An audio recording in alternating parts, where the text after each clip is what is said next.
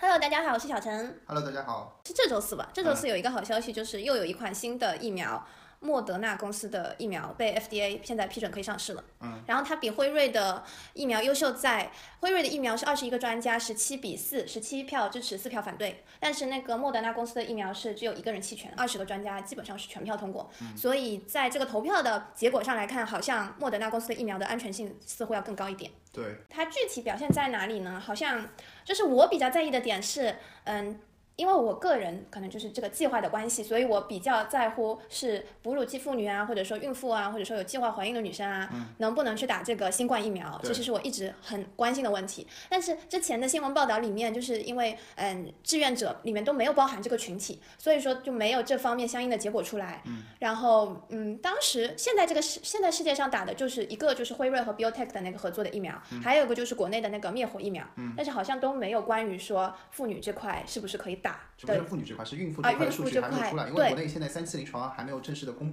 报告最后的结果，所以就是还没有具体的数据。嗯对但是在那个 BioNTech 跟辉瑞合作的那款 mRNA 的那个疫苗，它是嗯并没有孕妇的数据。对，但是呢，现在的这个莫德纳公司的疫苗，它是有十三个孕妇，呃，接呃不是十三个孕妇作为呃志愿嗯志者，愿者然后其中有六位是打了这个疫苗，另外的是打的安慰剂，呃，然后目前看下来是没有什么不良反应的，嗯所以可以作为一个参考参考，就是说好像可以定性一点，就是感觉也是可以打就是的，嗯至少莫莫德纳它的这个 mRNA 的疫苗的在孕妇这方面的数据会比 BioNTech 和辉瑞合作那款疫苗更安全一些。对，嗯然后关于那个过敏史，过敏史好像也是都不能打，就是呃辉瑞的辉瑞的疫苗打了大概一周之后就会有两个护士嘛，之前有那个。嗯，食物过敏或者什么药物过敏这样子嗯就会有很严蛮严重的不良反应。还有那个之前有报道说有四个志愿者之前在那个做实做临床实验的时候，那个脸变成了那个面面瘫瘫，对，对，然后但是这次的这个莫德纳的呃疫苗好像就是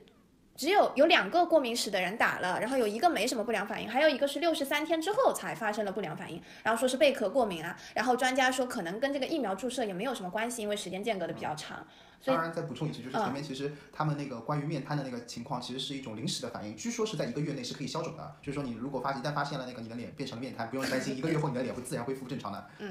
对，就是，但是从目前的症状上来看，好像是这个莫德纳的呃疫苗会比较安全一点，然后它跟辉瑞的疫苗是一样的，也是那个核糖核酸疫苗。嗯对，就是 mRNA 的那个疫苗。而且他们两个相比的话，感觉是莫德纳这个疫苗的储存环境比较宽松一些，因为对像辉瑞那个疫苗必须得在零下摄氏度七呃零下七十度，对，而在那个莫德纳的那个疫苗，它只需要零下二十度就行了。对，所以说就是相对呃储存运输条件都更宽松，所以那个现在美国政府不是原来想要继续在辉瑞定嘛，现在就改在莫德纳定，嗯，然后现在好像已经订购两亿支，就是理论上来说够 cover 所有美国人打一亿，人口吗？他说有一点五亿啊，然后现在说有订了两亿针，嗯，针剂的辉瑞加上这个新的公司，但是辉瑞和莫德纳这个疫苗，它好像都要打两针的吧？对，所以两亿只只能打一亿人次吧？嗯哦、那那还不够，那还要再定。对，现在的疫苗基本上都是要打两针，呃，第一针，然后再间隔，呃，像国内的灭活疫苗是间隔十四天，嗯然后其他的疫苗可能是二十一天或者二十八天，然后要再补一次加强针，嗯这样子才可以。然后现在有效期基本上因为。很多临床的实验的结果也就大概是半年前或者说半年之内做的，嗯所以现在的有效期也只能说大概半年。但是或者具体的时间也不知道。对具体是否会更长会怎么样，其实现在还没有定论。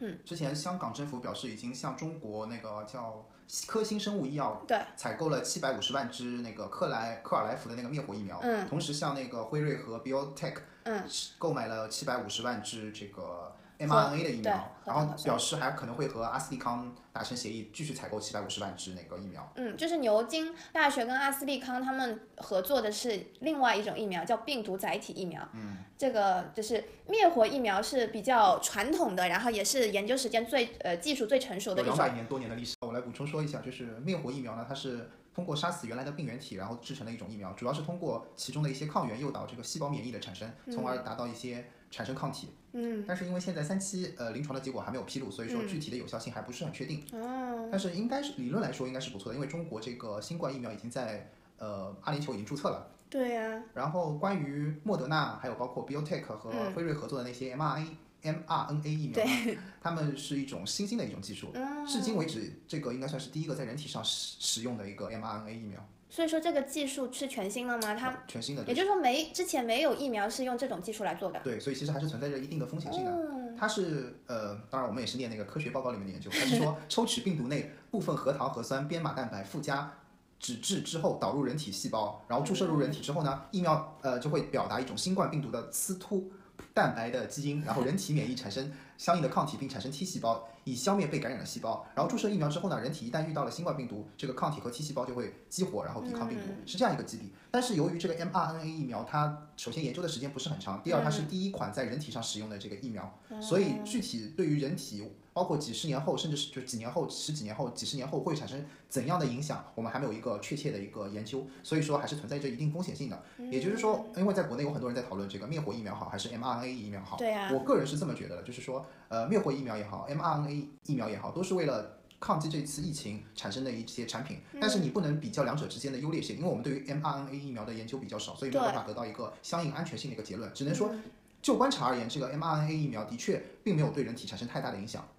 所以也只是说这次这次的病毒是一个新的挑战，对，然后我们用一个新的，就是 mRNA 疫苗是一个新的技术，用这个对新的技术去对抗这个新的病毒。嗯，你任何一个新的挑战到来之际，肯定会有一些试验性的东西。嗯，所以其实，在那个这次在欧美之，哎，欧美中有很多人群的那个调查问卷也好，包括有一些所以访他谈也们好不，愿意注对册，是因为他们对这个疫苗的这个生产的方式、这个技术，因为太新了，所以他们不信任，是吗？然后我们讨论一下这个疫苗的有效性嘛。嗯，呃，现在披露出来的话，像莫德纳的那个疫苗的有效性，呃是百分之九十五，然后辉瑞和 BioNTech 合作的那个疫苗的也是也是百分之九十五的有效性。嗯然后之前的那个我们说的牛津大学和阿斯利康合作的那款呃病毒载体疫苗的有效性是百分之七十左右，感但觉是比较低耶。但是据说，据他们的研究人员说，如果我们加大了剂量，可以把有效性提高到百分之九十。但是据说这种据说能不能成为事实，还是有待于考察的。加大剂量，它是说每一支里面的这个含量变大，还是说要多打几针啊？我不知道，就是现在只是我看到那个 BBC 的报道是这么说的，哎但是这毕竟种是英国的， 但是这种报道的那个有效性就是需要经过科学的认证，所以大家就是听过算过。所以现在目前看起来还是辉瑞跟那个莫德纳的呃 mRNA 疫苗，呃有效率是最高的，嗯但是国内的因为它没有披露这个结果嘛，实验结果嘛，嗯所以对啊，但是我看之前阿联酋的就是卫生和预防部部长在这周三，也就十二月九号的时候啊，上周三，嗯，十二月九号的时候宣布说，这个中国国药研发的这款。呃，病毒灭活的疫苗正式注册，然后对于他们三期临床实验的分析表明，这个灭活疫苗对于新冠新冠病毒感染的那个有效率为百分之八十六，而且有百分之九十九的中和抗体血清转化率以及百分之一百的防止轻症新冠肺炎向中症、中中度以及重症转化的有效性。因此，其实中国的灭活这个疫苗的安全性也是很高的。嗯，如果就我个人而言，如果让我能有选择的话，在 mRNA 疫苗和那个灭活疫苗中选择，我更愿意选择灭活疫苗，因为至少灭活疫苗中就世界已经研究了超过两百年的历史了是。一个比较成熟的嗯技对，术很嘛。很成熟的一个技术，所以打进去之后，相应的不良反应以及相应的问题，我们都比较知根知底了。但嗯是如果打入 mRNA 疫苗的话，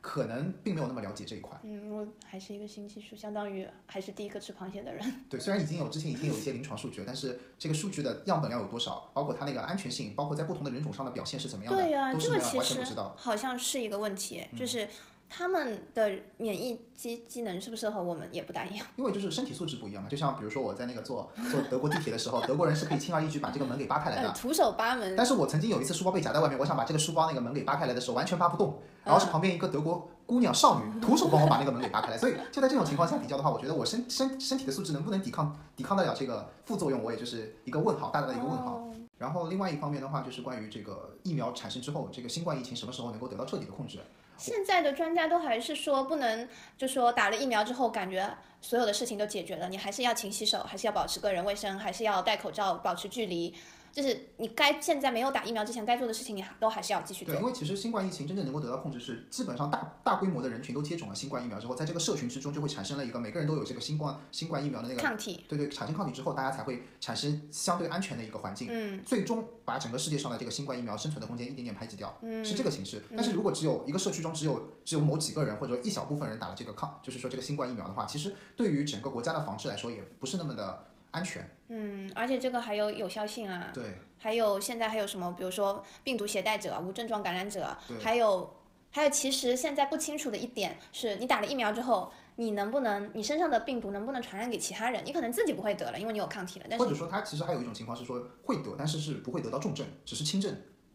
所以说你可能你以为你只是感冒了，但是可能你也得了所以就是很有可能是，比如说你注射了这个疫苗之后，嗯你得了新新冠的轻症，比如说只是感染上了，或者是无无症状感染者，嗯但是有可能还是会传播这个病毒。对啊，所以就是具体效果如何，或者说未来这个疫苗产生的作用如何，还是有待于观察的。所以我觉得未来一年都还是在一个观察期之内，对，我觉得至少在全世界接种完疫苗之前，大家都还处于一个观察期。因为你想，目前德国包括法国，基本上只有一半多一点点的人愿意接种这个疫苗。之而前的且这调个查数问卷据，这个调查问卷的抽样率有多高？这个对，然后像其他国家，有些欧洲其他国家甚至只有三分之一的人愿意接受这注射这个疫苗。嗯，所以然后嗯最近不是还是之有一前那个西方国家都出了一个关于疫苗注射的一个时间表嘛？嗯，第一批注射疫苗的是那些医护工作者以及老年人这些高危风险人群，没错，接下来就是不同的人群挨批次进行注射，但是其中有几类人群现在还不包括在可能推荐的注射名单中，比如说孕妇，嗯，比如说整容者，嗯，因为我之前看这次莫德莫德纳那个疫苗的披露的数据说，好像不建议整容者，就是接受过任何整容的人去注射这款疫苗。对，可能会和你就是身体里面脸部的一些什么假体啊，就是产生一些反应。所以就是，我想很多明星可能都没有办法去 注射这款疫苗了。然后还有青少年，其实现在也是一个问题。基本上现在，呃，辉瑞之前说是十八岁以上 OK 可以接种，但是十六到十八岁是作为一个需要观察的一个年龄段，但是十六岁以下是不建议接种的。然后这次的莫德纳也是差不多的一个年龄限制。嗯，所以说其实对儿童跟青少年在学校里的这群孩子们，其实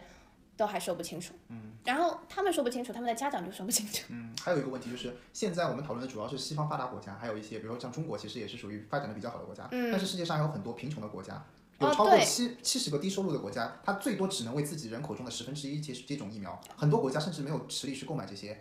mRNA 疫苗。对啊，所以现在在世卫组织说，就是希望这些公司能够，呃，能够把他们的这个技术分享啊出来，对，分享出来，然后让其就全是世界人民都能够接种到。对，嗯、因这为也是一如果个全世界人民没有办法接种的话，你没有办法去阻碍，因为你不可能说整个世界都一直永远或者说长期处于这样子一个封闭的 lockdown 的这么一个环境里面，人员肯定是要流通的。嗯，那你流通的话，你不给别人接种，到时候你自己就白白打白嗯打针。对，而且这个是有效性还不知道嘛，前面我们也讨论到过。对啊，然后，当然最后我们来讨论一下那个，就是之前有朋友跟我讨论是不是要买这三只公司的股票，一只是莫德纳，一只是辉瑞，一只是 BioNTech。嗯然后我个人建议的话，在现在这个阶段就不要去买这些公司的股票了，因为在华尔街有一句话叫做 “buy the rumor, ，sell the the news。 news”。就是现在早就已经是过了 sell the news 的阶段了。嗯，你们可以看到，就是辉瑞的 CEO 真的是炒股能手，嗯他在呃辉瑞疫苗宣布有效性之后，当天就抛售了自己手上持有的百分之六十一的股票。哦，厉害了，啊，就是卖在高点，对吧？就是 sell the news。嗯。然后还有一点搞笑的是，当然他是说自己是为了不插队，所以辉瑞的 CEO 到现在都没有接种自家的疫苗。啊，他说我是为了保持呃公平性，我不插队，所以我不接种自家的疫苗。那我觉得他，我啊觉很得有可能是高风亮节嘛，对，吧？我觉得他不是，他应该是在等待一些什么别的消息或者怎样。然后呃，另外三家公司的就是这三家公司的股票，如果大家有仔细的研究的话，其实他们在今年一月份以前的股价可能只有现在的十分之一，或者说五分之一、六分之一，所以现在其实因为这个 news 已经被大家都风潮了。嗯呃对对，就是众所周知了嘛。特别是辉瑞的已经这个疫苗已经上市有一段时间了，所以说它的股价早已经飙到了很高的地方。嗯比如说那个呃，我们拿莫德纳的股票来说吧，它在今年一月份的时候，比如说一月十五号的股价还是有十九块钱，嗯，但是到现在最高价已经到了一百四十四块，这是这是昨天的收盘价。天哪！然后辉瑞的股票，呃，在今年的年初，比如说在今年、呃三月份的时候，就是最就是美国股票大。就是三三次嗯熔断的时三候，嗯次熔断的时候，它的股价只有二十八块钱左右，但是现在的价格是三十八块，也涨了将近十块钱。嗯，那还行。哎，那为什么莫德纳会涨那么翻那么多倍因为莫德纳的这次，首先是它那个储存条件更好一些，啊？只要零下二十度对，嗯。然后第二呢，其实辉瑞它不只是卖这个疫苗的，它还有卖其他的产品，啊还有很多科学产品，比如说众所周知的万艾可。啊，然后我们要相相对和平公平的话，我们可以看一下另外一家那个呃，就是生物技术公司，就是 BioNTech，、就是和那个和辉辉瑞瑞合合作作的的那那家家德国公司。对它的股价可以更好的一个参考价值。它的股价其实是在今年年初的时候，比如说一月十四号、十五号的时候的价格大概是在三十五块钱左右，三十五刀。刚刚说的数据全都是美元啊。然后 BioNTech 现在的股价就是呃昨天的收盘价是一百零六点四三美元，所以也就是涨了将近三倍吧。嗯，可以可以。所以在这个时候，如果大家再进去啊炒作的话，其实没有任何的必要，没有，就相当于给别人做嫁衣裳，去接盘吧，接盘侠，接飞刀。不可以。嗯，好，那我们今天就是讨论到这里，嗯，关于 疫苗跟疫苗的股票，我们就说到这里啦。再那见，拜拜，下次见。下次见。